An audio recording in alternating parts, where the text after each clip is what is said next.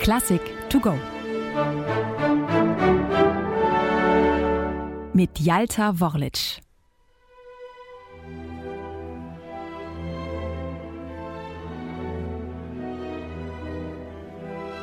Schon mit den ersten Takten stecken wir bereits mittendrin in der vierten Sinfonie von Johannes Brahms.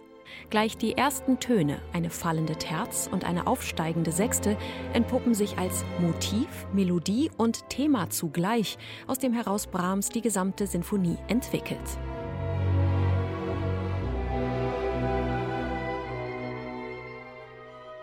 Es ist eine traurige Stimmung, die Brahms mit diesem Anfang etabliert. Die Sinfonie entsteht in den Sommermonaten der Jahre 1884 und 85.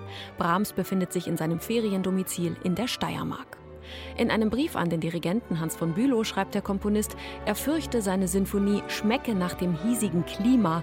Die Kirschen hier werden nicht süß, du würdest sie nicht essen. Und so sind dann auch die Freunde von Johannes Brahms erstmal irritiert, als er ihnen sein neuestes Werk am Klavier vorspielt. Düster und kompliziert sei die Musik, voll norddeutscher Schwermut. Max Kahlbeck, Brahms späterer Biograf, rät ihm sogar, er solle die Sinfonie besser zurückziehen. Das kommt für Johannes Brahms natürlich nicht in Frage. Schließlich ist er längst ein gestandener Komponist, der genau weiß, was er will. Trotzdem ist er nun verunsichert. Und so hat Brahms ein Kribbeln im Bauch, als er kurz darauf nach Meiningen fährt, wo seine Sinfonie zum ersten Mal geprobt werden soll.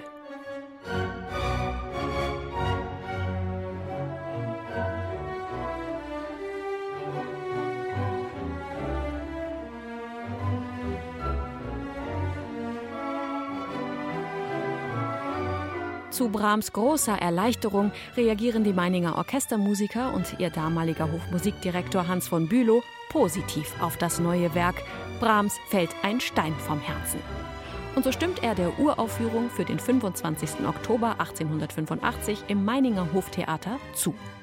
Mehr noch, Brahms dirigiert das Konzert sogar selbst. Anschließend geht es gemeinsam auf Tournee durch Deutschland und Holland. Während der erste Satz der Sinfonie thematisch mit der Tür ins Haus fällt, eröffnet der zweite Satz, ein Andante Moderato, mit einem nachdenklichen Appell in den Bläsern.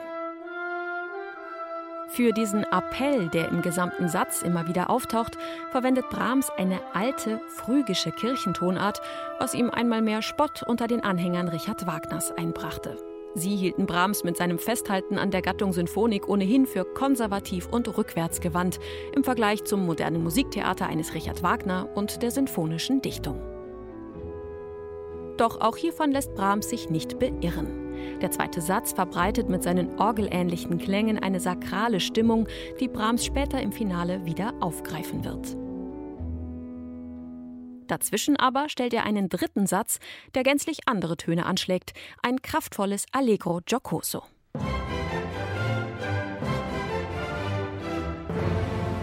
Dieses Allegro ist der zugänglichste Satz der gesamten Sinfonie. Er erschließt sich den Zuhörern mit seiner Rondoform am unmittelbarsten. Brahms spielt hierin mit rhythmischen Verschiebungen und dynamischen Kontrasten. Zudem erweitert er das Instrumentarium. Für den Satz hinzu kommen eine Piccoloflöte, ein Kontrafagott, eine dritte Pauke und ein Triangel. Mit seinem Schwung und seiner positiven Energie ist der Satz eine willkommene Abwechslung im musikalischen Geschehen.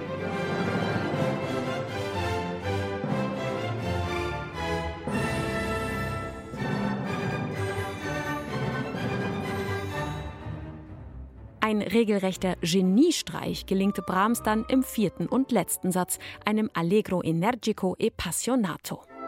Ihm legt Brahms nämlich eine Kantate von Johann Sebastian Bach zugrunde, eine Chaconne, also ein Stück im Dreiertakt, dessen Thema über einer gleichbleibenden Basslinie immerzu variiert wird. Doch damit nicht genug.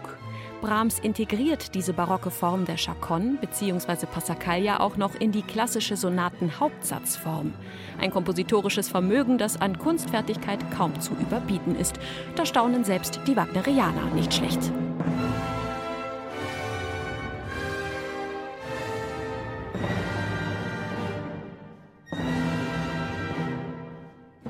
Trotz ihrer Komplexität und ihrer über weite Strecken melancholischen Stimmung wird die vierte Sinfonie ein großer Erfolg.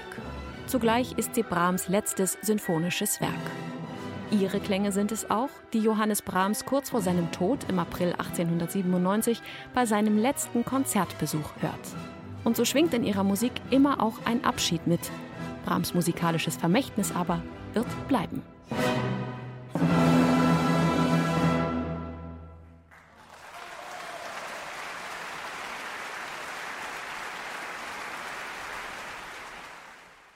Eine digitale Werkeinführung des Norddeutschen Rundfunks. Weitere Folgen finden Sie unter ndr.de-classic to go.